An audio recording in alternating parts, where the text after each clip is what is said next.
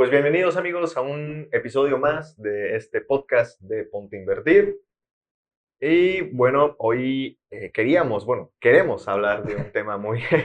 Ya no, Eh, vamos a cambiar de tema. Ya vamos a cambiar de Sí, tema ya. porque dijimos, no, está muy aburrido. Estudié tres días para esto y me lo cambias Tres ahora.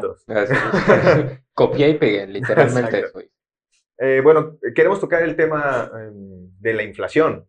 La inflación, eh, dar a conocer de qué se trata, eh, términos que luego suenan muy complicados de entender y confusos y eh, hasta aburridos, pero eh, no lo son tanto realmente, no son tan difíciles, eh, son conceptos pues básicos hasta cierto punto y sumamente importantes. Pero antes, antes queremos opinar acerca de una situación que curiosamente hace unas horas estuvimos hablando con unos amigos de Argentina que conocí ya hace muchos años, hace como quizá ocho años más o menos, en Cancún.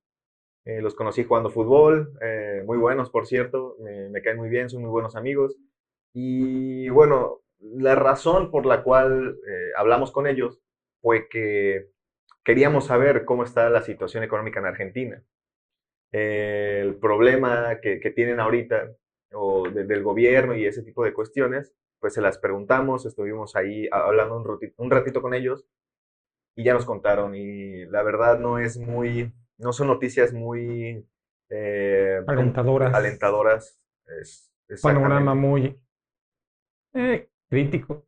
crítico, frío, triste, que bueno, eh, eso también es complicado, ¿no? Porque eh, mayormente tenemos a lanzar mensajes nosotros como de miedo, de que es que la co- economía puede tener problemas, puede colapsar, y pues obviamente no es como que demos soluciones, ¿no? O sea, ¿qué, Ujú. qué podemos hacer nosotros? Y, y se tiende a, a ver un poquito complicado, incluso sin eh, posibilidades de, de mejorar, ¿no? Pero creo que sí las hay. Digo, como estábamos mencionando hace unos minutos, hay oportunidades en todos lados, todos los días, como hoy fue una. Nos ayudó mucho este podcast, por cierto, eh, haber hablado con ellos. Ah, Me siento como en la cotorriza, güey, así de... Les dieron todo el tema para ellos, básicamente. prácticamente, y, y dada la casualidad de que va relacionado con el tema de inflación, ya que Argentina tiene un problema grande de inflación y grande eh, económicamente hablando, ¿no? Sí. Eh, no sé, eh, que comentamos un poquito lo, de lo que platicamos con ellos, por ejemplo. Creo que podremos empezar eh, entrando en contexto de, de lo que está sucediendo en Argentina.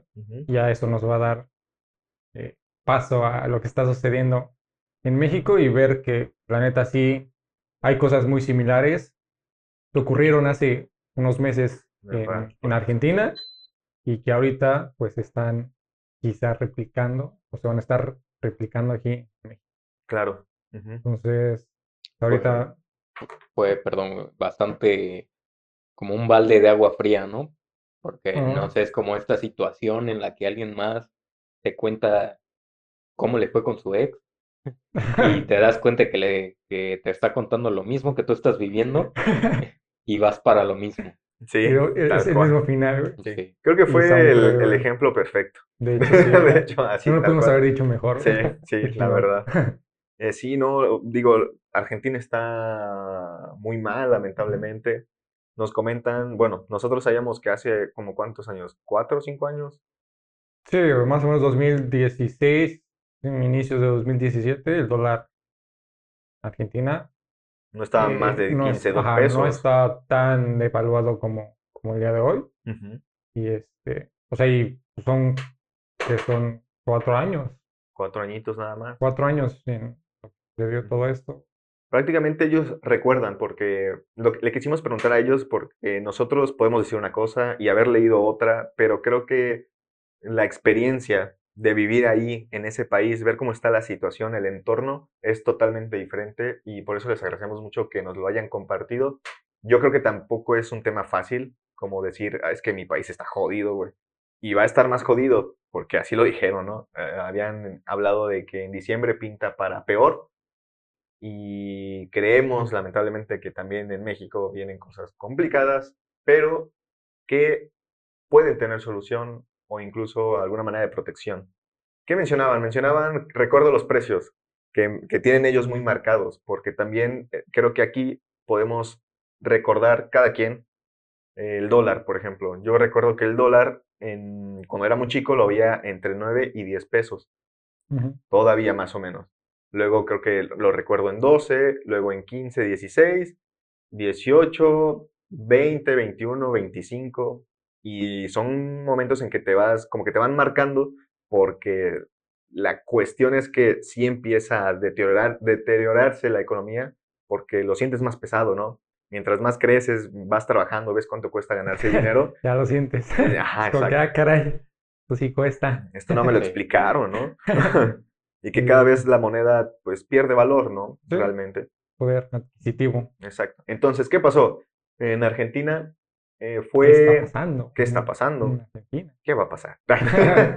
Pero bueno, dicen que lo recordaban en 3 pesos el dólar, luego de ahí se disparó a 15, de 15 a 30, a Ujú. 40, de ahí a 60, creo que lo vi hace poco, de ahí a 80. Cuestiones. Recuerden que, que mencionaron que habían dos tipos de dólar, ¿no? Hay dos tipos de dólar. Eh, dólar oficial, que es el que ahorita debe estar, nos mencionaron 70, ¿no?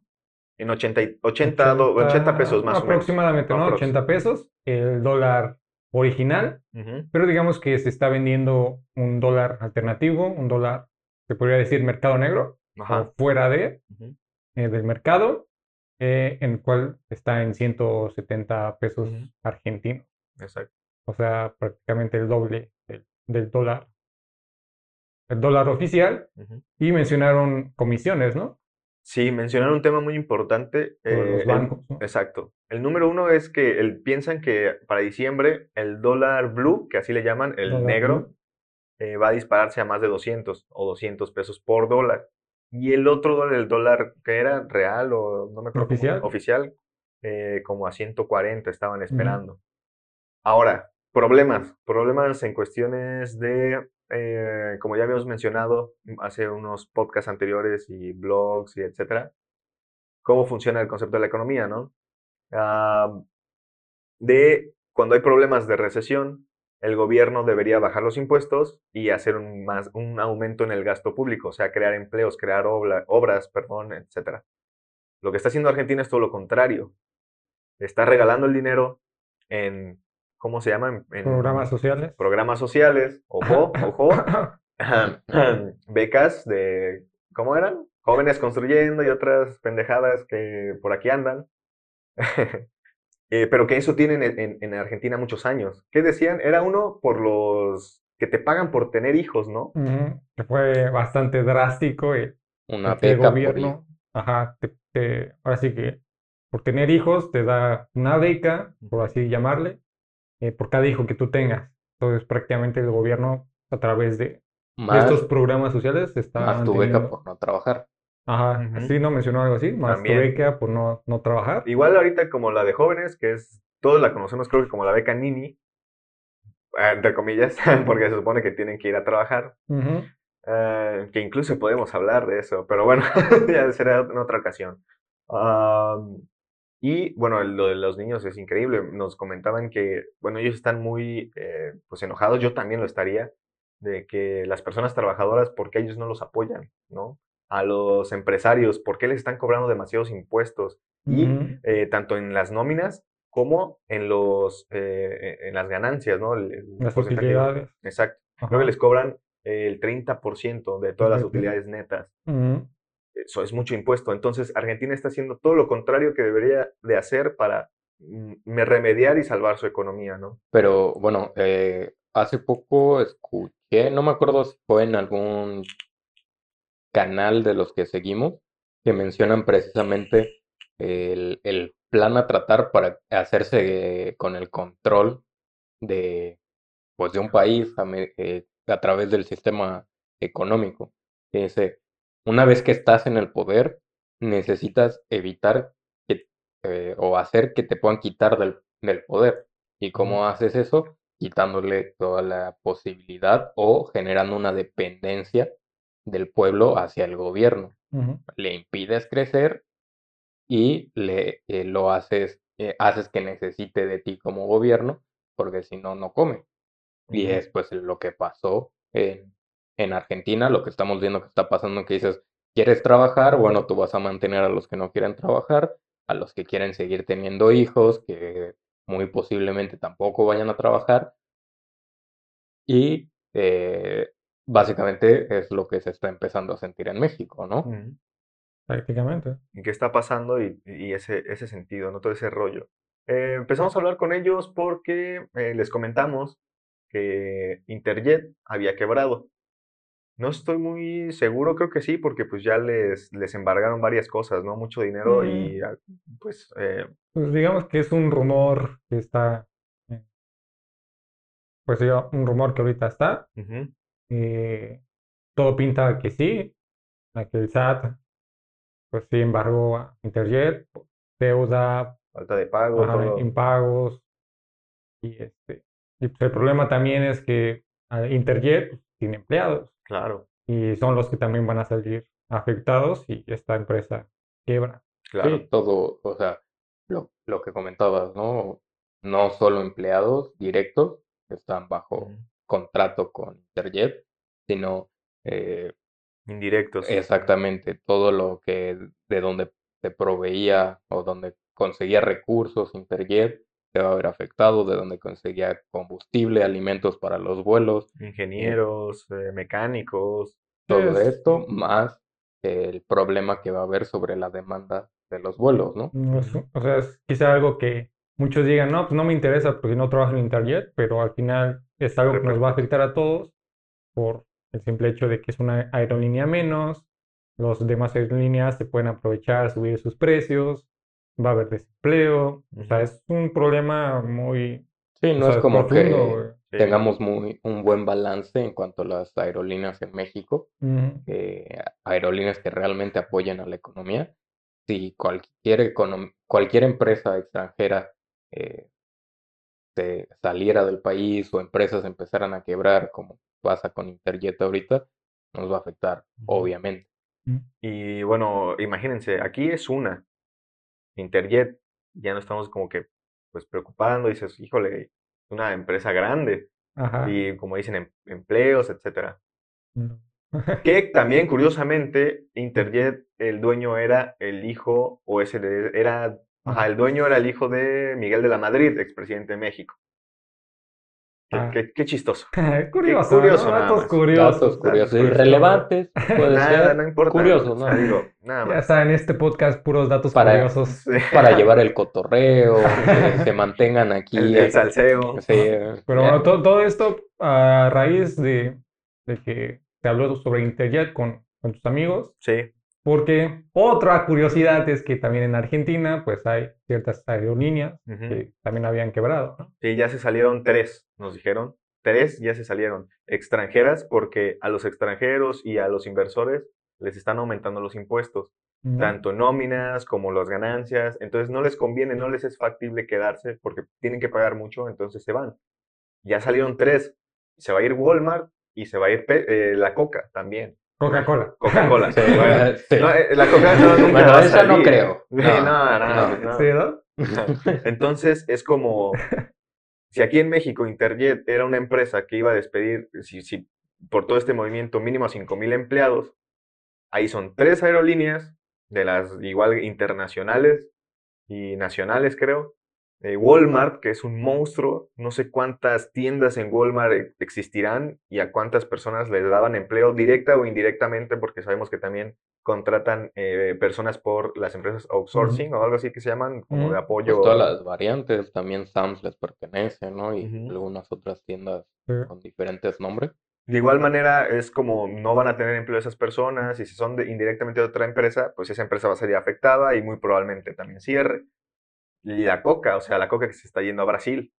Imagínense la salida de, esos, de esas empresas, de, de esos eh, personas que daban empleo, que daban sustento, que daban seguros. Sí, que daban están parando la, la- están arrancando los pocos engranes de la economía que les quedan en lugar de apoyarlos, de fomentarlos, de hacer que crezcan para que decir, sí, son extranjeras, sí, va- eh, puede ser que saquen dinero, pero da igual, tu dinero no vale nada, no lo estás moviendo. Exacto. Entonces, ese es un punto también muy importante. Otro que podríamos decir, o podríamos decir, bueno, es que ¿por qué no compran dólares, no? O para protegerse, quizá. Que ahorren en dólares y quizás se protegen, ya ahorita que está subiendo y subiendo y subiendo. Bueno, pues no la tienen tan fácil, para nada, incluso como aquí, que, que podemos ir a comprar dólares en una casa de cambio, o en internet o lo que sea. Ellos están sumamente controlados eh, si tienen nómina. Eh, por ejemplo, ahí eh, si tú no puedes obtener más de 200 dólares si no ganas más de 50 mil pesos argentinos al mes. O sea, tú no puedes disponer de dólares, tú no puedes invertir, ahorrar en dólares si no llegas a esa cantidad como mínimo. Y Ujú. aparte tienes máximo el dos- 200 dólares para eh, Moverlo. poder, ajá, poder comprarlos en dólares o, po- o poder almacenarlos al mes. Y otro problema es que tienen tanto control que saben cuánto gastas. Entonces, si, no sé, tu sueldo es de 50 mil pesos argentinos, que ah, no recuerdo cuánto era, si unos eh, ah, 400 dólares, no sé muy bien, no sé muy bien. Pues sí, son 80 dólares eh, oficial. Eh, pues sí, más o menos serían 400 dólares aquí, ¿no? Más o menos, me, me dijo, pero no, me acuerdo muy bien. La cuestión es que, por ejemplo, si ganas eh, 50 mil pesos y te alcanza, por ejemplo, son 400 dólares, solo puedes comprar 200. Ujú. Pero si gastaste tu dinero en productos de alimentos, limpieza, tus gastos comunes, renta de casa, esos 200 dólares se queman. Es como si tuvieses tu dinero en dólares y ya los ocupaste. ¿Sabes? No O sé sea, si- prácticamente están dolarizando su economía. ¿no? Exacto. Ese es un plan que nos dijeron que el gobierno quiere hacer. Quiere dejar el, de la- Parece que ya lo está haciendo. ¿no? prácticamente, porque Perdón, por eso está el dólar 600, blue. 643 dólares por 50 mil dólares, eh, 50 mil pesos argentinos, Son como 12 mil pesos mexicanos. más, o menos menos. 77.66 pesos por dólar. Y el problema es que ahí todo está caro. Sea, aparte, independientemente de todo, tiene una inflación y, y un coste muy caro, ¿no? Entonces, eh, lo mencionamos ¿por qué? Porque parece ser que se están cumpliendo ciertos indicadores que ellos ya pasaron y se están reflejando aquí. Número uno, eh, es un partido de izquierda, como en la mayoría de los países que la, la verdad están jodidos. ¿No? Número uno, como punto. Número dos, esos apoyos del gobierno que no valen, o sea, no tienen sentido. ¿Para qué incentivar a- o para qué dar- regalar dinero a una persona que no va a hacer nada? ¿no? O apoyos que no tienen nada de sentido, es tirar el dinero a la basura porque esas personas no van a contribuir en nada. No les estás enseñando a pescar, se les está regalando pescado, ¿no? Ni modo que camarones. eh, Estás tomando, estás tomando pescados, el güey que sí está pescando Ajá. y se los estás dejando en su balde. Y ese es el problema, porque ese dinero es de nosotros, de nuestros impuestos y de la deuda que está generando el país que nosotros tenemos que pagar. Al final de cuentas, Ah, chingas, terminar somos con- güey. no, pero aquí hay, aquí Ah, sí ya, hay, ya eh, estamos al- ya estamos aquí. En México, ya. Se ha perdido, se ha perdido.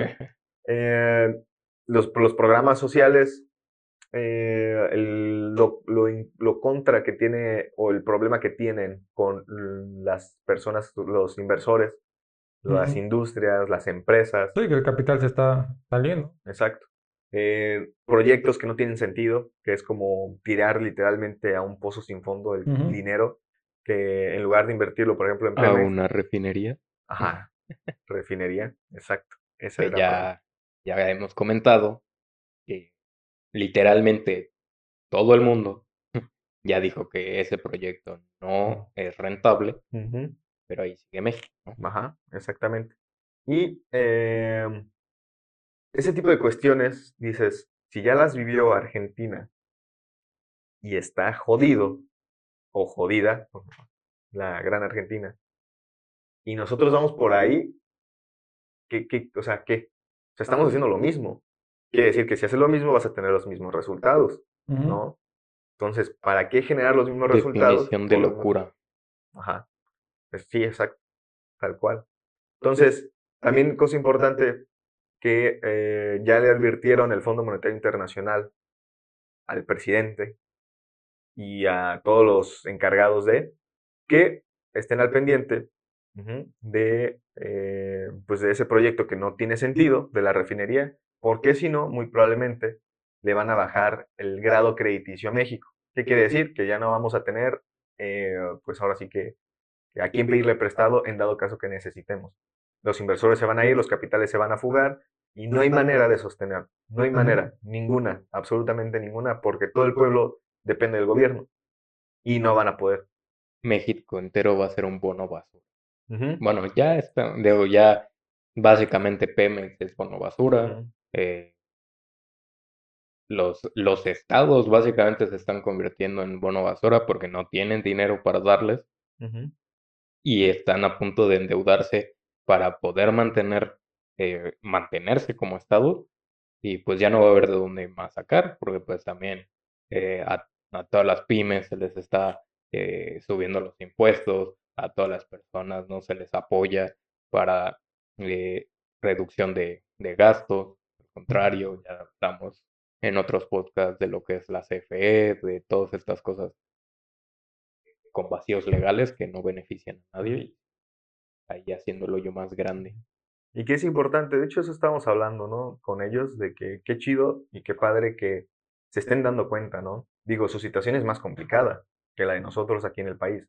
Digo, no sé cómo le esté yendo a nuestros amigos que son egresados, los que tienen chamba, los que no tienen chamba, eh, o los que están chambeando en algo que de plano nunca estudiaron, dedicándose a otra cosa. Digo, espero y realmente espero que a todos les vaya bien, pero creo que es complicado, ¿no? Eh, y ellos lo viven peor, ¿sabes? Entonces me, me da gusto que, que, se estén dando cuenta, ¿no? Y que quieran hacer algo, pues, para eh, precisamente mm, protegerse, protegerse de, de, todo lo que está pasando, de lo que puede venir, que ya saben que no es nada alentador.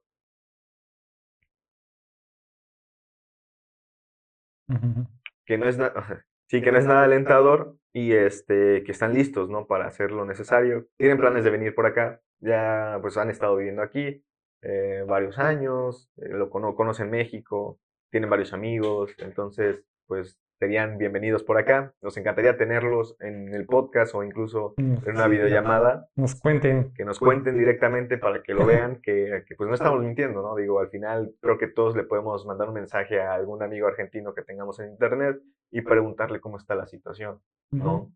Y darnos una idea de, de lo que puede pasar, ¿no? Sin tener tanto miedo, pero pues estar preparados para, pues sí. para eso. Considerar ese escenario muy posible pues dado que los patrones son muy similares uh -huh. de lo que está pasando en Argentina y que dijeron algo muy, o sea, una palabra muy precisa de que nosotros vamos con delay. Uh -huh. Estábamos retrasados en lo que, en lo que puede suceder. Exacto. Entonces es para tomar precauciones, considerar un escenario pues de inflación, de evaluación, Incluso no sé si llegamos a, ese punto donde ya nuestra moneda pierda todo el poder adquisitivo y prácticamente pues, dolarizar la economía mexicana, que igual pues, sería repetir el patrón que, que, va a hacer Argentina. Entonces es un escenario, pues no, no para alertar, güey, o, o porque igual se pueden malinterpretar o interpretar ese mensaje de estamos alertando de que México va a colapsar, la economía uh -huh, va a colapsar. Uh -huh. Pero yo también creo que no es una, un problema solo de México ni del gobierno que se tiene, sino ya es un problema general eh, de inflación desde a, par a, partir del dólar. Uh -huh. ya estamos viendo que también están teniendo problemas de inflación en Estados Unidos y que si el dólar está teniendo ese problema, pues ¿qué les espera a las demás monedas eh, fiat? Claro. Entonces es, Sí, más, más, que nada quizás sea el mensaje de no, como no de miedo, pero sí el, sí es un tema de importancia. ¿Por qué? Porque al final estamos limitados al dinero. Si no hay dinero, no comes. Y es verdad, digo, muchos dirán, es que pues ponte a sembrar. Pues sí, ponte a sembrar, espera que crezca, espera que dé fruto, a ver en cuánto tiempo pues te alimentas, ¿no? Digo, una, perdón que te interrumpa, no, esa va a ser una nueva sección. Ponte a sembrar. Ponte a sembrar. Perdón, lo tenía que decir. Marihuana, para que, de preferencia, para que ganen. Para que la economía resurja.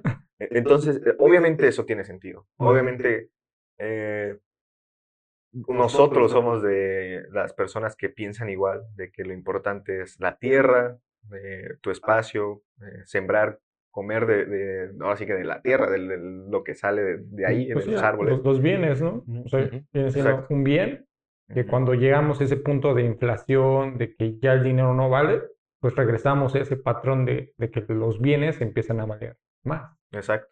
La- la- lo complicado ahora, que es a lo que quiero pasar, es eh, que es muy difícil en estos tiempos. O sea, ¿quién en verdad es dueño de una casa? ¿Sabes? ¿Quién, dueño, ¿Quién es realmente el dueño de un terreno, de algún auto? Porque no son dueños. O sea, la- ese es el problema. La gente cree que por sacar un carro a crédito ya es dueño del carro. Y no es así. Porque si lo dejas de pagar, te lo quitan.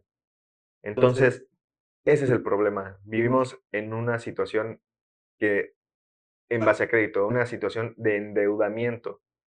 Y ahorita creo que las leyes están cambiando de que las deudas sí pueden ser hereda- heredadas dependiendo del tipo de deuda. Entonces, imagínate, tú haces tu vida, sacas una casa a crédito que no vas a terminar de pagar y se la vas a heredar a tus hijos para que ellos tengan que trabajar y terminar de pagar esa casa, si es que la pagan. Esa es la situación, güey. Una basura. Y así es. Y a nadie le importa y el gobierno no lo va a hacer. Ni los bancos centrales, esos güeyes, ¿qué? No les interesa. Hay, hay una foto que subiste que me gustó mucho en, en Twitter que decía em, que como esto me define o algo así, y hay una mujer con un Ah, cartel que decía, ¿para qué pago mis impuestos si pueden imprimir todo el dinero del mundo? Pueden imprimir lo que quieran para que pagar impuestos. Entonces, ¿para qué si, o sea, pues impriman más? ya, ¿para qué yo pago impuestos, güey? ¿No? Pero así es, o sea, es la realidad, ¿no? Eh, suena mm, triste o cruel, pero así es. O sea, lo vemos en Argentina, lo vemos en Venezuela, lo vemos en Chile, lo vemos aquí en México, lo vemos en España, Pronto son en Estados Unidos. pronto en Estados Unidos y, y en todos lados. En Europa están mal. O sea, todo surge desde, este, desde la crisis de, bueno, la gran recesión, Ujú, 1929, 1932. O sea, o sea, pasa esa, esa crisis y creo que ahí surge esta nueva, nuevo sistema a base de deuda. Entonces, es un sistema que venimos usando desde ese, desde, De esa época. ajá, güey, o sea, es como Quizá, tantos años han lucrado de esa forma. Pues quizá debió ser planteado como un, una herramienta de recuperación para, pues, precisamente esa gran recesión que hubo, que pues no fue cualquier cosa, debió ser utilizada como una herramienta, que sí está bien, endeúdate, pero no sigas con el ciclo por 100 años. No, no es un sistema sostenible que, que, que es muy curioso porque siento que la, la falla de, de la mayoría de los sistemas, eh, los que fueran económicos o de cualquier tipo, termina siendo en nuestra, eh, nuestra mala perspectiva a futuro. Pero, por ejemplo, en México, lo que son las, eh, el retiro. Obviamente era un, e- es un sistema que no es sostenible. Es al principio, ah, sí, qué chido, trabaja para el gobierno y cuando te retires te va a mantener toda la vida. Ah, bueno, está bien, ahorita somos 100. Y sí funcionó, güey. Digo, Exacto. nuestra, nuestra abuela, que en paz descanse, eh, vivió toda una vida de trabajo, pero con jubilada, güey. O sea, hizo 30 años de servicio y cobró 30 años su cheque de jubilada, güey. Entonces, Digo, a ella le resultó, pero ¿en qué año? exactamente. Y Ella nació, perdón que interrumpa, nació en 1934, creo. entonces era, era un buen sistema porque le, le estabas dando buenos rendimientos, eh, una buena vida a, a las personas, al pueblo, pero obviamente no es sostenible a largo plazo si no tienes un control de población. Es decir, creo que también ese es eh, otro de los eh, problemas principales de, eh, de cualquier cosa, ¿no? De, de la inflación, de problemas sociales, de lo que quieras. Eh, ningún país tiene un control total sobre la sobre este tema, ¿no? Que dices, si eso se controlara, cualquier sistema sería más sencillo. pero pues como pasa en Argentina, quizá no, no es que no puedan recuperarse, es que algunas personas les conviene todo, eh, muchos parámetros, ¿no? Pues es, es lo mismo, digo, ah, Edgar Arenas, eh, hace poquito vi su tweet, creo que fue en la mañana que lo puso, pero hace poquito lo vi, decía algo como, eh, ánimo chicos, eh, ajá, como que el sol sale para todos, hay que echarle ganas, eh, no todos cobramos sin hacer nada como los funcionarios públicos, ¿no? Porque pues es la verdad, o sea, ellos están en otro mundo, en otro mundo porque tienen el poder de saquear todo el... Es como tener el dinero ilimitado. A ver, este mes me voy a robar 100 mil y no pasa nada. Y al otro mes 100 mil no pasa nada durante seis, seis años. De Entonces hecho, ellos- pueden grabarlo, subir las pruebas a internet, decir sí, yo robé y no les va a No pasa nada. Después de tantos años no pasa nada. Ya murió el caso. O sea, no, no tiene sentido. Entonces, las personas que están ahí, lamentablemente, pues no les interesa, ¿no? Son otro mundo. Entonces, pero tampoco hay que, ajá, como que quedarse en el sentido de que no es que no hay, no hay solución, porque sí la hay. Está en nosotros, ¿no? Mm, poner en marcha ese funcionamiento que si ellos no lo hacen, pues nosotros sí, ¿no? Entonces, ya para concluir el tema con eh, Argentina, nuestros amigos argentinos, pues creo que hay que aprender de ellos. Hay que ver qué se hizo ahí para no cometerlo acá, que lamentablemente quieran verlo, eh, apoyen a Andrés Manuel, no lo apoyen, lo odien, no lo odien. Nosotros eh, mantenemos una postura media de, sí, aplaudir lo bueno, pero vemos que es más lo malo y también es lo que pues no le conviene al país, está replicando lo mismo que allá. Entonces, si se está replicando lo mismo que allá, pues no podemos esperar, como mencionaban, resultados diferentes, ¿no? Entonces, pues... Lo que importa es, es el pueblo. Exacto. Y eh, bueno, obviamente le recomendamos mucho a nuestros amigos que ya vayan considerando, porque ya es necesario, ya es una prácticamente una obligación, ahorrar en criptomonedas por precisamente todo este problema. Eh, y bueno, hay varias maneras, desde poco dinero realmente, ¿no? Creo que no sé cómo funciona ahí, no sé cuánto es lo mínimo que puedan invertir ahí, por ejemplo, en Bitso. Eh, aquí se puede, creo que desde 50 pesos, mm, comprar Bitcoin no sé ahí cómo funcione por el tipo de cambio de moneda, etcétera, eh, sería que pues las personas que nos hayan visto en Argentina, que vean, ¿no? Que vean eh, cómo está la cosa y que ahorren ahí. Digo, sé que es complicado, pero un 5%, 10% de lo que ganen, pues meterlo ahí, ¿no? Como ahorro. Porque si te lo dejan en pesos argentinos, van a perder mucho. Es complicado cuando tienes un gobierno que te impide crecer, eh, pero pues al final es, o te quedas ahí o haces algo para intentar cambiarlo, ¿no? Porque, pues lamentablemente nadie va a llegar a rescatarlo, como en su momento nadie va a llegar a rescatar a México. Al final va a depender de lo que nosotros hagamos para nuestras finanzas personales y para las finanzas de, del pueblo, ¿no? Sí. Y es algo que se venía comentando de hace muchos años, ¿no? Digo, independientemente de nosotros, empezamos hace dos, tres años a divulgarlo en redes de a poquito. eh, y bueno, ir aprendiendo, con, eh, adoptando conocimiento. Pero hay personas que lo hacen desde el 2008, desde que se dieron cuenta del problema de la crisis hipotecaria. Pero es que si esto no lo revienta, va a venir otro movimiento que sí lo va a reventar. Entonces, hay gente que lo está diciendo desde hace tiempo. Y creo que ya es momento de que ya se tome a consideración de todos. Pero bueno, ¿por qué queríamos hablar, o bueno, por qué yo quería mencionar este tema de inflación y hablar de este tipo de cosas? Eh, porque hace unos días, hace unas semanas o días, no me acuerdo muy bien, ni siquiera sé en qué día vivo, pero eh, mis papás fueron al súper a hacer la compra, ¿no? Entonces, pues, vas a hacer la compra y regresas y te das cuenta de ciertas cosas, o bueno, al menos ahorita eso fue. Ellos se dieron cuenta que eh, el kilo de frijol había subido un poco más de precio, ¿sabes? A los anteriores meses. Entonces dijeron, bueno, subió un poco. Eso ya empieza a tener, bueno, sentido de, de cuestiones de inflación, ¿no? Los precios suben y, bueno, lo curioso aquí fue que al ver que compraron el kilo, pues resulta que no era un kilo, eran 750 gramos. Entonces, como que se entendió la magnitud del problema, porque hace años sí te vendían un kilo, más barato o quizá al mismo precio. Pon tú, jodidamente al mismo precio. Pero a lo largo de este tiempo ya te están vendiendo menos. Si lo quieres ver por el precio, porque sí sigue subiendo. El precio sube y aparte te quitan producto, están disfrazando muchísimo el problema. No es de que solo subió y te sigan dando un kilo, sino subió y te están dando menos. Eso es alarmante. Ahí técnicamente, pues tampoco el sentido es culpar a las empresas. Ah, no, no, no, esto, no, ¿no? sí. Que dices, en cierta forma sí contribuyen un poco a, La gran estafa.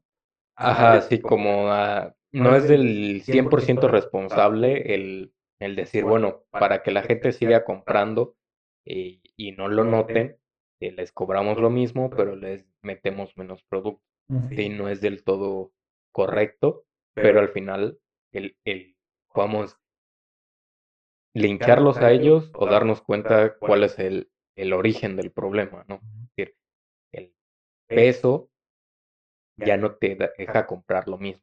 Con un peso ya no compras lo mismo, no porque las tiendas hagan más caro todo, porque te quieran robar, porque no. Es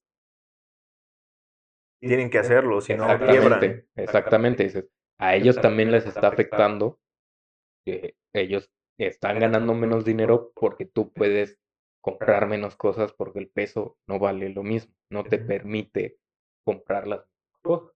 Exacto. Al final es. Ah, creo que le- leí en una nota que decía los que se, los que más se benefician de la inflación es el gobierno, las empresas y no me acuerdo del otro. Yo sí Eh, me acuerdo. ¿Cuál? Es, son el gobierno, las empresas eh, o los bancos centrales también Ajá. eh, y los eh, inversores y especuladores también. Son los que se benefician del Ujú. poder adquisitivo, de la pérdida del poder adquisitivo de una moneda. Exacto. Ahorita vamos a explicar cómo. Al final todos, en resumen, son vendedores en corto, ¿no? Y al final, lo, lo que comentabas, yo creo que, eh, o sea, la gente no es consciente del tema de inflación por lo mismo de que se ve, es muy imperceptible, pero ya hasta que lo empezamos a sentir en los precios es cuando ya nos damos cuenta de la inflación. Exacto. Y ahí es cuando te ahorgas, porque ¿qué haces? Pides préstamos para que te alcance y es cuando de plano ya empieza la cosa a deteriorarse, porque deteriorarse, porque eh, va a llegar el punto en el año o en algún punto donde de plano la deuda te va a sobrepasar y va- te va a quitar todo el sueldo, incluso más, ¿no? Entonces es, es complicado, hay que saber manejar bien los créditos. Igual y sería un tema muy bueno para otro podcast, quizá, algunas estrategias de, de créditos o algo así. Hay que pensarlo bien eh, y checarlo. Sí, utilizar correctamente una deuda, ¿no? Así de no. Sí, no. Ah, Ok. Bueno, yo, yo quería mencionar eh, la definición de inflación, una que encontré por ahí, Wikipedia. Puede ser, no me acuerdo. De forma. de Wikipedia no quiere decir que esté incorrecto. Ya me dio calor. Listo, ya se perdió el audio. Sí.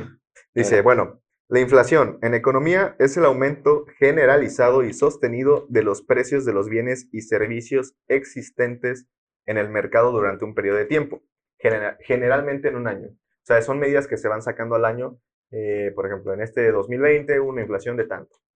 Eh, el, próximo año, el próximo año es de tanto. O el año pasado fue de tanto. Esto va acompañado de lo que viene siendo la tasa de interés. ¿Qué es la tasa de interés? Es eh, la tasa que cobra el banco, eh, el Banco Central, por el dinero que presta a los bancos e instituciones y lo que les va a cobrar. ¿Vale? ¿Qué está pasando ahorita? O, o el problema que hay ahorita es que hay una inflación muy, alta y a esta se, la- se le resta, o más bien, a la tasa de interés se le resta la inflación. Entonces, eh, hay una tasa de interés muy baja y una inflación muy alta. Entonces, en términos generales, la tasa de inflación es negativa. Es la, la única manera en que una tasa de interés puede ser negativa, porque la habíamos mencionado, no sé si en otro podcast, de si la tasa de interés es negativa, es prácticamente el banco te está pagando por recibir un crédito. Fomentar la, eh, eso sería para fomentar que crezca eh, la economía del país, ¿no? Exacto. Para que les, etcétera. promover créditos para que tú inviertas en negocios que fomen- que creen empleos y eso a su vez haga que la gente gaste más y Ujú. que ta, ta, que y todo se mueva, a, a- a- se vuelva a, a girar, ¿no? Eh, el problema aquí que podemos tocar son los siguientes. Eh, ¿por qué no funciona? E- Eso, número uno, es el- la inflación, eso es mucho, porque están dando y dando y dando dinero y no se reactiva la economía, no se reactiva, no se puede reactivar por la situación en muy específica, muy específica en la cual estamos pasando. Entonces, eh, otro punto muy importante también es que esas empresas, mayormente las que les dan dinero y mucho dinero, cotizan en bolsa, ¿sale? Y al cotizar en bolsa, lo que ellos hacen no es reinvertirlo en las empresas, es recompra de acciones para aumentar el valor de la acción. Entonces, realmente no se va a ningún lado del dinero más que en, el- en los activos de Nasdaq, de la bolsa, etcétera. Lo cual técnicamente está penalizado, Está- es ilegal, pero eso es un fraude. Pues no es ilegal porque si no, no lo estarían haciendo. es, o sea, el, el comprar que- tus propias acciones sí, se- sí te puede llevar a la corte, ¿no? Para subir precios. No, creo que. Creo que. Ya no. eh, o sea, es lo que hablábamos de la moral, güey. O sea, no es moral comprar tus propias acciones, pero está hasta cierto punto permitido, güey. Puedes usar prestanombres, puedes usar otra empresa. O sea, hay maneras. Ajá, o Hay sea, maneras. no las compran directamente, Sí, pero las está- están es comprando. Exacto. Pero no sería más o menos como lo que hizo Jordan Belfort, la oferta inicial, que al final sí era ilegal, porque eh, es como, sí afecta como falta la moral y Sí, tiene, es ilegal. ajá, y sí está penado, ¿no? Pero te digo que es la otra cosa más culera, que como es tanto dinero, ya está incluido. O sea, ya es como, ok, sí, pues tienes que pagar una multa. Ahí está. Ajá, es como está penado, pero tampoco es que la pena sea muy, Ajá, de que muy alta, ¿no? te quiten la empresa o sabes que ya no puedes cotizar en bolsa. ¿no? Paga una multa y ya puedes seguir haciendo lo mismo. Pues lo que pasó con en, en Estados Unidos con la empresa de War Dogs, que toda la todo, o sea, y creo que rompieron leyes como en cuatro países distintos y creo que este año o el siguiente, máximo 2022, ya podían volver a vender armas. Entonces fueron que 10 años más o menos de pena. Creo que sí. Que dices, realmente la empresa no la destituyeron, solo es como, bueno, dedícate lo que quieras, en 10 años nos vemos de nuevo. Realmente las penas, No sé. ajá, es como no están bien reguladas porque pues le incitas a que, ah, está bien, eh, le pago un güey porque eh, eh, le den cuello a él, que va a estar tres años en la cárcel y, y listo. Sí. Y bueno, en términos generales, quizá y más aterrizando todo esto, podríamos eh, deducir o decir que la inflación es el coste de la vida. ¿Cuánto te cuesta vivir o cuánto nos cuesta vivir? ¿No? ¿Cuánto nos cuesta el trabajo que hacemos por remuneración en dinero? ¿Y cuánto nos cuesta pagar nuestra casa? ¿Cuánto nos cuesta pagar la luz? Leímos el mismo post de Wikipedia. Le- fue exactamente lo que leí. No, no es cierto. y lo que escribí también. Yo lo vi en su blog y es. Copy paste. No, no es cierto, pero pues es básicamente definición general, ¿no? Sí. No hay mucho Sí. que cambiar. cuánto, ajá, literalmente cuánto cuesta todo, ¿no? Cuánto cuesta eh, la comida, la compra, porque eh, justamente una amiga hace poco eh, me mandó un meme y me dijo, güey, ¿qué pedo con los taquis que salen ahí? Era independientemente de eso, en 14 pesos o algo así, cuando antes costaban que Cinco. 5, 3 pesos. Entonces ahí es cuando dices, no mames, o sea, hay- hay- algo está mal. Que, Y- que, perdón, un ejemplo que iba a dar hace rato es que algo que sí tengo muy marcado es que íbamos al súper con mis papás cuando éramos niños y te gastaban mil, dos mil pesos en dos carritos completamente llenos de súper. Dos, tres carritos. Ah, Exactamente, y ajá, al tope rebosando, eh, y tú seguías agarrando cosas y no pasaba de esa cantidad. Y ahorita mil pesos te alcanza para ni, o sea, sigues viendo el fondo del carro.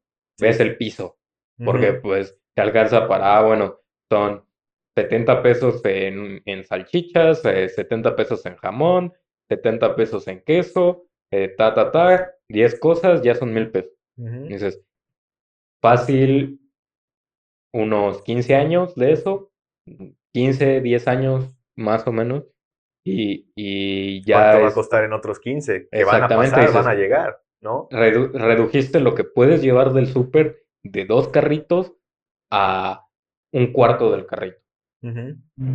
Ahí es donde dices, a corto plazo no se nota, pero ya 15 años después ya empezamos a ver que eh, no es algo reciente, pero tampoco es algo que se esté trabajando. Ujú.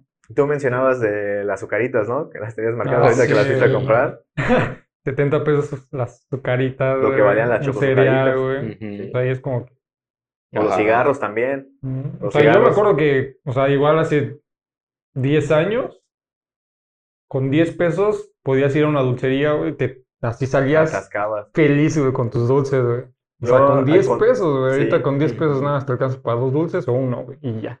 Sí, O sea, re- es, un- O no te Problema. alcanza para nada. o sea, es algo que no percibes, pero la inflación es así, güey, va chingando poquito a poquito. Sí. exacto. Y es tal cual, creo que es la mejor manera de resumirlo, Percibirlo. ajá, de decirlo, de comentarlo, que yo creo que todos nos hemos dado cuenta, quizá no conscientemente, de, ah, es que esto es inflación, ¿no? Pero lo es. Y así es simple. pero no sabemos cómo se, se llama, ¿no? y cómo protegernos, porque ahí va el otro punto. ¿Cuáles son las personas que más son afectadas por el tema de inflación? Yo, ¿No? ¿Ah? Yo, yo también. Yo- yo. Obviamente todos, ¿no? Pero sí hay un sector que lo vimos hace poquito, de hecho, con Pablo Gil, ah, que se vienen cosas bien buenas, bien buenas con, con ese sector. Pero bueno, decía eh, algo respecto a que los más afectados son las, la perso- las personas trabajadoras que tienen un trabajo normal, común y corriente, Los que producen. Exacto, el sustento económico. Eh, las personas que tienen ahorros, porque obviamente si el precio del, del o el valor del- de la moneda en la cual se está ahorrando disminuye, pues ya no van a ser los mismos 10 mil pesos que tenías ahorrados hace dos, tres años, ¿no? Ujú. Y las personas pensionadas, porque es igual, les van a seguir pagando lo mismo, si acaso un aumento más por el tema de inflación, porque se supone que así es. Mientras más sube algo, el, el sueldo mínimo debería de subir. En Argentina no está pasando eso, por ejemplo. El sueldo es el mismo y las cosas suben. Entonces es más complicado. Eh, esto podría pasar por acá. Ojalá y no, pero, pero es posible, es una posibilidad muy grande. Y, y esas son las personas más afectadas, los pensionados que ya terminaron de trabajar, que precisamente también eh, nos comentaba eh, Lucas que él está trabajando en una farmacia y que hay una señora de más de 60 años ahí, pensionada, pero no se puede quedar en su casa, disfrutar de su pensión o jubilación porque ya no le alcanza, entonces tiene que estar obligada a trabajar. Entonces, esas son las personas más afectadas. Ahora, ¿cuáles son las que se benefician incluso? Porque se puede beneficiar y ahí es cómo te puedes beneficiar de o protegerte de la inflación. Eh, pues son eh, los bancos centrales que imprimen dinero y al final ese dinero lo, se lo dan al gobierno por eh, bonos, por acciones, por eh, incluso no sé si vendan propiedades, no lo sé. Al final de cuentas creo que todos somos eh, nuestros dueños son los bancos centrales, de alguna manera. El gobierno, porque pues igual presta y, como que pasan la bolita, ¿no? Ahí, ahí es lo que les comentaba hace un rato, el qué tanto poder se le da al gobierno. Que dices, en lugar de... Creo que la idea de gobierno debió ser un, un organismo de regulación, de organización, de, para saber que todos estamos de acuerdo, para que decir, bueno, ¿qué necesitamos? Bueno, necesitamos una calle, necesitamos iluminación y, y que nos podamos organizar y que el gobierno sea el que diga, bueno, entre todos juntamos esta cantidad de dinero y cuesta tanto. Entonces, en tanto tiempo ya quedó listo esto que todos necesitamos y se convirtió en básicamente nuestro dueño. En lugar de ser una herramienta, se terminó convirtiendo en nuestro dueño y el problema como tal es que terminan siendo estas repercusiones en las que le dejamos todas las decisiones a este organismo que no toma decisiones propias, sino que se basa en las decisiones de muchas personas. Y es como que saliera el tiro por la culata, porque al final es nuestra responsabilidad conocer de nuestras finanzas, ¿no? Claro. Y, y el no conocer, el dejárselo a alguien más, pues quizá te las dejo a ti, eh, que te digo, mira, aquí está mi dinero, tú controla todo y tú las manejes bien. Pero en algún momento quizá tú ya no puedas y le digo a él que las controle y Gigi a él le vale, va a tomar lo que quiera y va a hacer lo que quiera.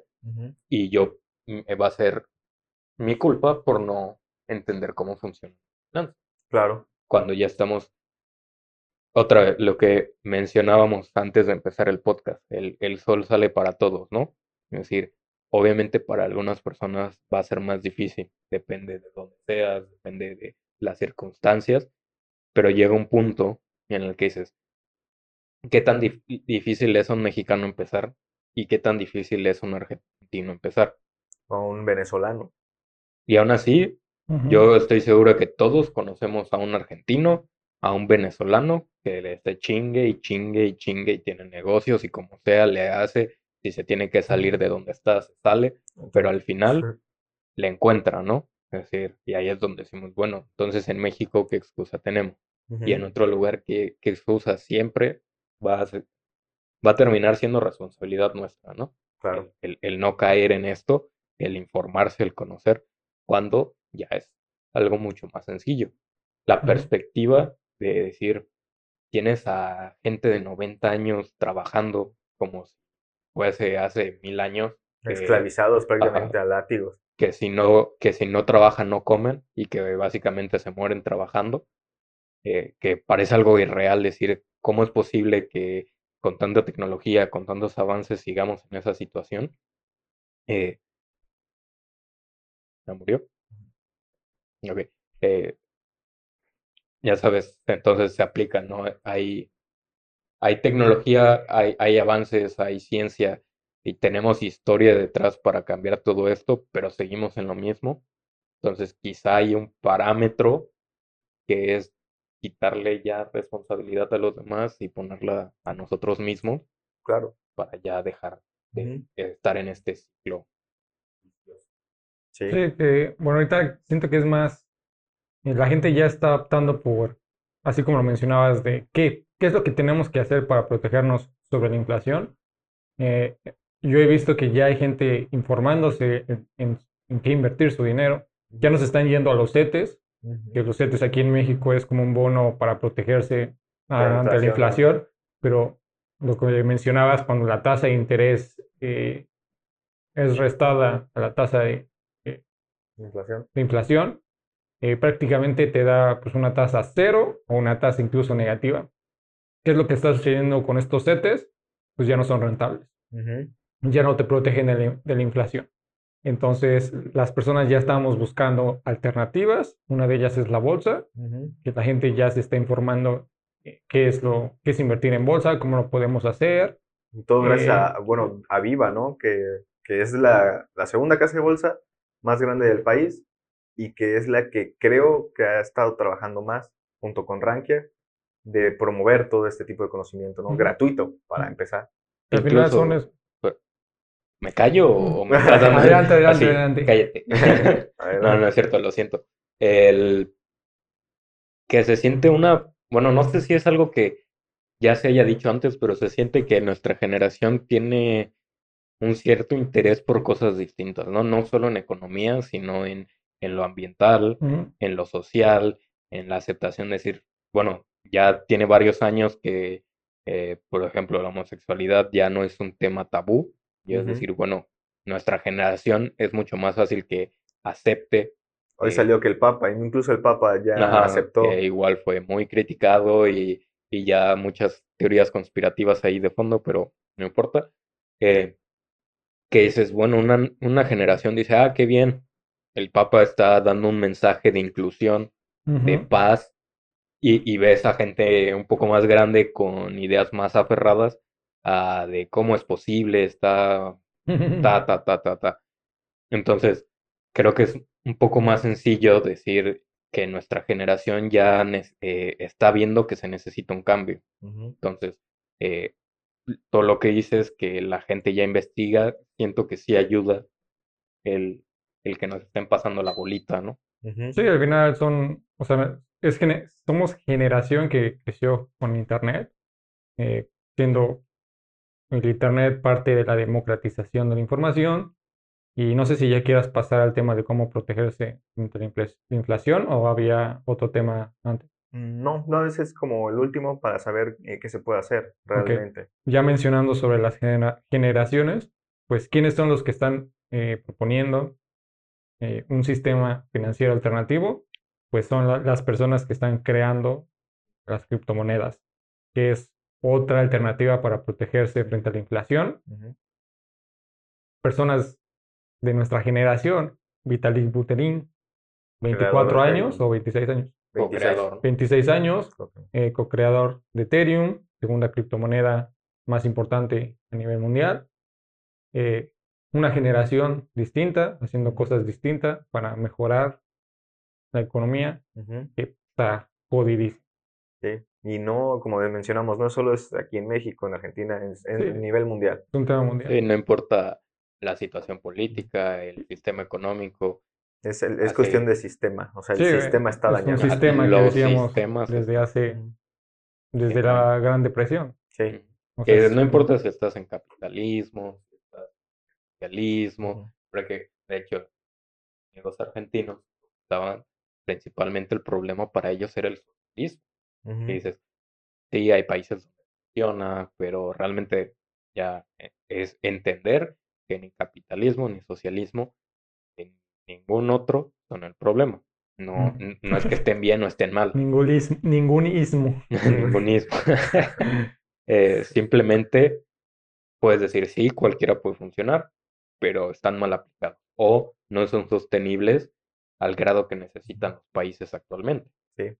Yo el ejemplo que quería poner, muy chistoso, eh, es con el iPhone. O sea, el nuevo iPhone, creo que está esa percepción de que el iPhone es, pues, está caro, pero no es que esté caro, es porque Es que el no dólar, es que el dólar está perdiendo su poder adquisitivo. Contra un teléfono. Ajá. Imagínate. Y, y es chistoso que muchos agarren el meme de, están vendiendo algo sin audífonos y sin cargador.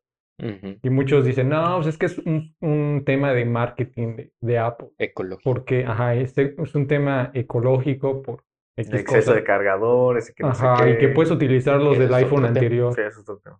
Entonces, lo chistoso y lo que no se ve es que esto es un problema de inflación. Sí. Porque te están vendiendo el mismo producto.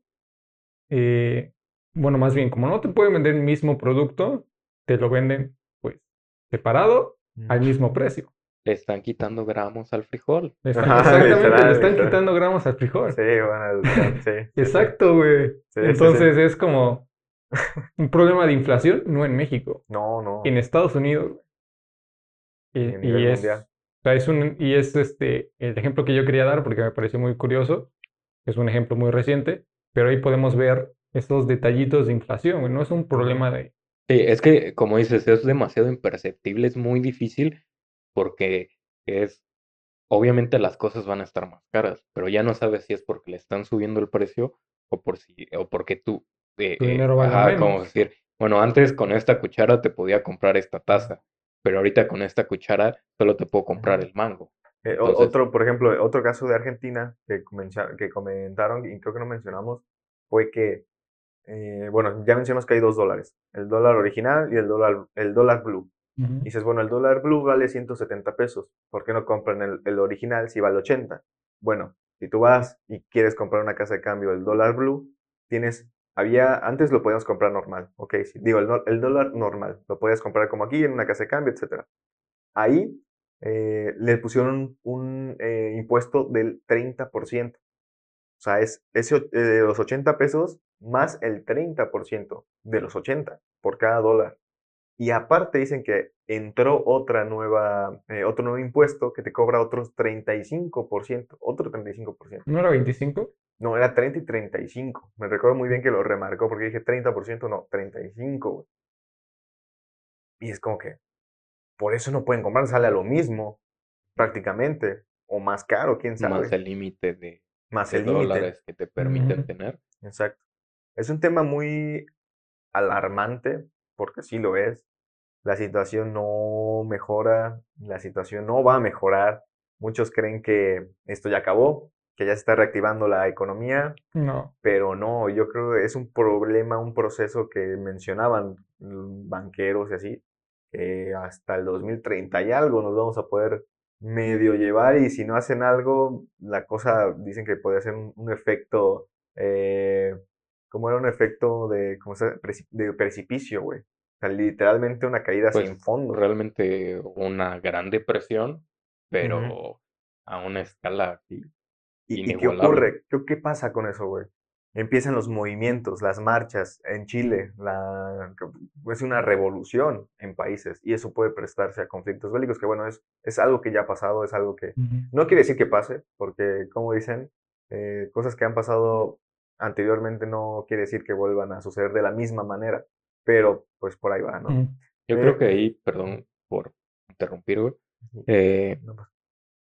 nos está marcando una época en la que debe, claramente debe ser de sacrificio. Y es algo muy difícil porque por lo general no nos gusta hacer sacrificios. Nosotros tenemos una perspectiva en nuestras propias vidas de decir, pues yo quiero lograr esto, quiero ser un gran chef, tener mi restaurante o, o quiero abrir mi negocio de tal cosa y quiero dedicarme a esto, mi mundo va a ser, no sé, el cine, mi mundo va a ser la música, las finanzas o lo que sea. Y renunciar a eso, por así decirlo, eh, te vuelve difícil, tiende. Pero pues estamos en una situación en la que, bueno, a diferencia de hace mucho tiempo, el Internet, la gran diferencia, es decir, que ya estamos informados. O sea, la información está ahí. Si no sabes cómo hacer algo, busca un tutorial en YouTube y lo vas a encontrar. Hace todavía 5 o 10 años costaba un poco más, pero ahorita ya hay tutoriales de lo que se te la gana. Prueba de esto son canales como el nuestro, que pues raramente se encontraba un canal sobre finanzas de forma más cotidiana. Eran todos de noticias financieras al momento, sin traducción, sin, sin palabras sencillas, pero pues ya se pueden encontrar muchos canales como nuestro, pero varios de España, en México más o menos, pero va creciendo y hay información. Es decir, creo que la- una solución posible a, a la inflación o a la estanflación, que creo que es lo que más hay en, sería lo más exacto para, Pérdida del valor de la moneda. que sería lo más exacto para Argentina en este momento, ¿no? Mm, Reduce el PIB, sube Creo que todavía falta un grado para que lleguen a esta inflación. ¿no? Puede ser, sí. Está, está, com- está muy complicado. No, em, bueno, pasando ya al tema de cómo protegerse, porque bueno, ya hablamos como que de todo lo negativo y, y no es que todo está por la chingada, ¿no? que sí, pero o sea, em, las cosas buenas o positivas. ¿Cómo protegerse? ¿Cómo eh, tener tu dinero y que veas que no vale menos y que el dólar sube y etcétera? Bueno, eh, gran parte de esto era que habíamos aconsejado eh, comprar dólares, ¿no? Para protegerte contra, contra la devaluación del peso o, o la subida del dólar. Pero, por ejemplo, la gente de Argentina no puede hacer eso, como ya hemos mencionado y ya volvimos a tocar el tema, ¿no? ¿Qué se puede hacer? Bueno, eh, como número uno de protección son las inversiones en bolsa, porque precisamente eh, al protegerse la inflación, las acciones y la bolsa en general sube de valor. Ujú. Entonces, eh, se, nivela y se protege ese capital al aumentar el costo de las acciones y que tu moneda se devalúe o, o pierda fuerza. Entonces, esa es una manera muy importante. eh, no es una solución, es una contramedida. Sí, es una mejora y, y sí pone hasta cierto punto solución al problema de inflación, pero hay que considerar los demás riesgos, ¿no? Que la acción baje, que la bolsa colapse, etcétera, etcétera. En fin, Ujú. un buen de situaciones que no es tan fácil. No la solución, pero un paso a Ajá, exacto. Es mejor a no, es- es mejor a, a- a no tener o es mejor a tener tu dinero ahorrado pues, en estos momentos. Es como una protección asumiendo cierto nivel de riesgo. Exacto. que cuando, bueno, ya entras mucho en contexto y ya te vas identificando con cosas, ves que eh, hay cosas que no tienen, que el riesgo es muy pequeño, ¿no? Eh, pero bueno, eso ya se va agarrando colmillo, ya se va agarrando experiencia, pero sí es una manera muy importante de hacerlo, inversiones en oro eh, y bueno, en criptomonedas, ¿no? Que creo que es lo más fácil para todos en cuestión de pues, tan simple como una app de crear una cuenta y ya puedes transferir, así de fácil. Y por ejemplo, eso se podría aplicar a otros mercados, eh, mercado hipotecario, bueno, inmobiliario, perdón, gracias. Eh, decir, sí es más complejo porque no tienen el mismo flujo, la misma rapidez que la bolsa, pero eh, es un concepto similar. Pues sí, digo, al final de cuentas, creo y ya empezamos a tocar ese tema de inversiones en bienes y raíces, pero creo que tenemos que tener ahí un experto para que nos hable acerca de eso, ¿no? Digo, conocemos el tema, creo que sí hemos conocido amigos, personas que han comprado terrenos familiares eh, y sabemos más o menos cómo está ese negocio, ¿no? Muy simple, muy fácil de entender, creo. Compras un terreno muy barato y en 10 años, 15 años quizá valga el doble, el triple o más, ¿no? Pero es un proceso largo. Y sí, sí se protege tu dinero, ¿no? Crece, pero es un proceso de 10 años. Entonces hay que ser conscientes de que sí es un modo de resguardarlo, pero a ese tiempo. Y que eh, el precio pues sea real a, lo que está pasando. Por ejemplo, creo ahorita, la verdad, que el cuestión de bienes y raíces está un poquito elevado. Entonces creo que si esto se prolonga más, la gente va a tener que deshacerse de sus terrenos para tener liquidez y pues quizá los rematen, ¿no? Entonces, esa es la cuestión saber hasta qué punto está bien comprar igual un terreno o en qué área. Quizá una solución eh, es que se está creando ahora la tokenización de ciertos mercados, ¿no? Es decir, bueno, quizá no es tan factible que todos puedan invertir, no sé, en algo de primera mano, necesario de primera mano, como eh, agricultura, que pues es necesaria, pero pues no, no todos los lugares son fértiles, no todos pueden comprar un terreno para dedicarse a esto, eh, y hay muchas otras en contra, pero quizá la tokenización sea a futuro una nueva herramienta para protegerse de la inflación, ¿no? Es decir, bueno, es algo primordial, el agua es algo esencial para la vida, tokenizarla, eh, las empresas que se dedican y que sea más fácil el poder invertir en ello, ¿no? Claro. Pero ya en general es, eh, son las medidas de protección ante este relajo. Digo, ahorita en México eh, la verdad es que está tranquilo. Digo, ahí la verdad sí pesa, porque sí hay personas que lo están pasando mal, eh, que sí les pesa un poquito más. pero bueno, no, no estamos como nuestros amigos argentinos, que sí de plano ya tienen que hacer algo, porque es probable que en diciembre se vuelva a devaluar su moneda. O sea, de, 170, 200, 240, no, es una locura, una locura. Entonces, eh, digo, nos podemos sentir hasta cierto punto afortunados de vivir aquí, de no tener tanto ese problema, pero no quiere decir que no vaya a pasar, menos con las decisiones que se están tomando ahora en cuestiones de macro. Eh, pero bueno, hay soluciones. Eh, Bitcoin es una, para eso nació, para eso se fundó, se creó, se solucionó el problema que ya mencionamos en el anterior podcast. Para entrar un poquito. Otro ejemplo, eh, el iPhone en 2010 valía 8.500 Bitcoin. 2020 vale 0.07 o 007. Puede ser 007. 007 puede ser. Satoshi o decimal. No, mentira, punto 07 puede ser. Porque, sí, 0.07 que serían aproximadamente 999 dólares. ¿Ahorita cuánto está el iPhone? ¿Dos mil dólares? No, mil dólares, ¿no? Sí, no, no, no. ¿20 mil pesos? Y... ¿Ah? Más, ¿no? O sea, bueno, la versión S o no sé cómo le llamen. Pero aún así, ajá, la promedio debe estar al menos en 25, ¿no? Porque ahorita creo que eh, el Note 10, que no es el último, creo, está en 20 mil pesos en la mayoría de las tiendas, ¿no? No, por eso el iPhone debe estar ahorita en 24, que serían más o menos 1100 dólares. Más o menos por ahí. Más o menos está como en 21, ¿no? O sea, es este, bueno, el punto es ese. O sea, comprender Eh, la, la magnitud. Ajá, o sea, entrar en contexto de que del 2010 al 2020, de 8.500 bitcoins, pasó a, a- a que vale menos. eh, Que una unidad ajá, de o Bitcoin. sea, Bitcoin. ¿qué, qué quiere decir eso? Que es algo deflacionario. Que bueno, implican ahí es lo que igual hace más difícil detectar una inflación, ¿no? Que es, sí, el Bitcoin vale más porque se ha, met- se ha capitalizado más, pero también el dólar vale menos Bitcoin. Igual el peso, por ejemplo, ahorita, eh, el peso cayó mucho contra el Bitcoin. Ya está casi en máximos. Creo que estuvo máximo en 300 mil pesos hace dos, tres años.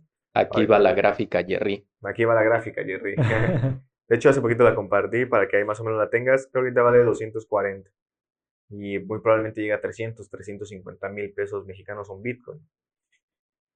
Regresando al, a lo que valía hace unos cuantos años, pero se estima que Bitcoin podría llegar hasta 50 mil dólares en los próximos meses, años, dos, uno o dos años. Entonces, eso es muy malo para el peso, obviamente, contra el Bitcoin. Entonces, imagínense, se van a proteger de la inflación y aparte, pues van a ganar lo que vaya subiendo el Bitcoin y las demás criptomonedas, ¿no? Pero bueno, al final de cuentas, solo somos unos perros hablando de, de cuestiones. Que tuvieron razón con las criptomonedas. No estaban locos. Estaban locos, eran los bichos raros, como en Se los ¿sabes? dijimos. No, pero, pero sí, sí soluciona varias cosas. Reparte el capital, como habías mencionado, pero en fin, creo que ese era el mensaje, eh, que a pesar de que siempre hay como que más cosas en contra, aún hay luz al final del túnel en cuestión de, de ese tipo. Ah, y pues ya, yo creo que sería todo. No sé si quieren agregar algo más, que nos sigan, por ejemplo, que nuestras redes, que nos apoyen. Ya se la saben. Ya se la saben, sin detalle. Sí, así me evitan ponerlo en la edición después. Eh, No, pues no. eh, pues Habíamos dicho que vamos a decir algo y no me acuerdo qué fue, güey. ¿No? Hace, hace, cuando estábamos hablando antes de todo esto. ¿No te que vamos a dejar una cuenta de banco por si quieren enviar donación. Ah, Cuenta de banco, ¿en qué, en qué año estamos? Podríamos pedir Mándala en Bitcoin. sí, mándala a mi Vinzo. Creo que eso sería todo por este podcast. Ya, Ya. nos pueden. Eso, perdón, eso sí, la página. Eso ibas a decir. ¿La página? La página, ya está lista la página. Ah, sí. Bueno, la página ya está lista. Vamos a estar, eh, tenemos una sección en la que nos pueden dejar sus datos y cada semana les estaremos enviando un mensaje con datos que nosotros eh, utilizamos, información que nos parece interesante para tomar nuestra decisión en inversiones. ¿Era semanal o mensual? Ah, donde todavía no está definido. Lo pero- decidiremos en base a Pero nuestro están nivel de planes de, de, de- pues sí, de que se pongan en contacto. Eh, también se pueden unir a la comunidad en Telegram, en nuestra lista de difusión, eh, donde compartimos noticias, análisis, eh, qué es lo que estamos haciendo, en qué estamos invirtiendo, qué empresas estamos siguiendo, Ujú. qué criptos tan buenas para invertir. Y pues todo está en la descripción. Nos pueden buscar en todas las redes sociales como Ponte a Invertir. Tenemos ya la página ponteinvertir.com Ujú. y pues por ahí nos pueden contactar también. Muy bien, perfecto. Pues muchas gracias, amigos. Y recuerden, compren Bitcoin, cómprenlo, cómprenlo a sus medidas, sus posibilidades, pero cómprenlo. Y es muy importante. Esta, sobrevivir. No, esta no es una recomendación de inversión. Solamente son unos perros que compran Bitcoin. Muy bien, pues nos vemos, chicos. Nos vemos. Chao. Chao.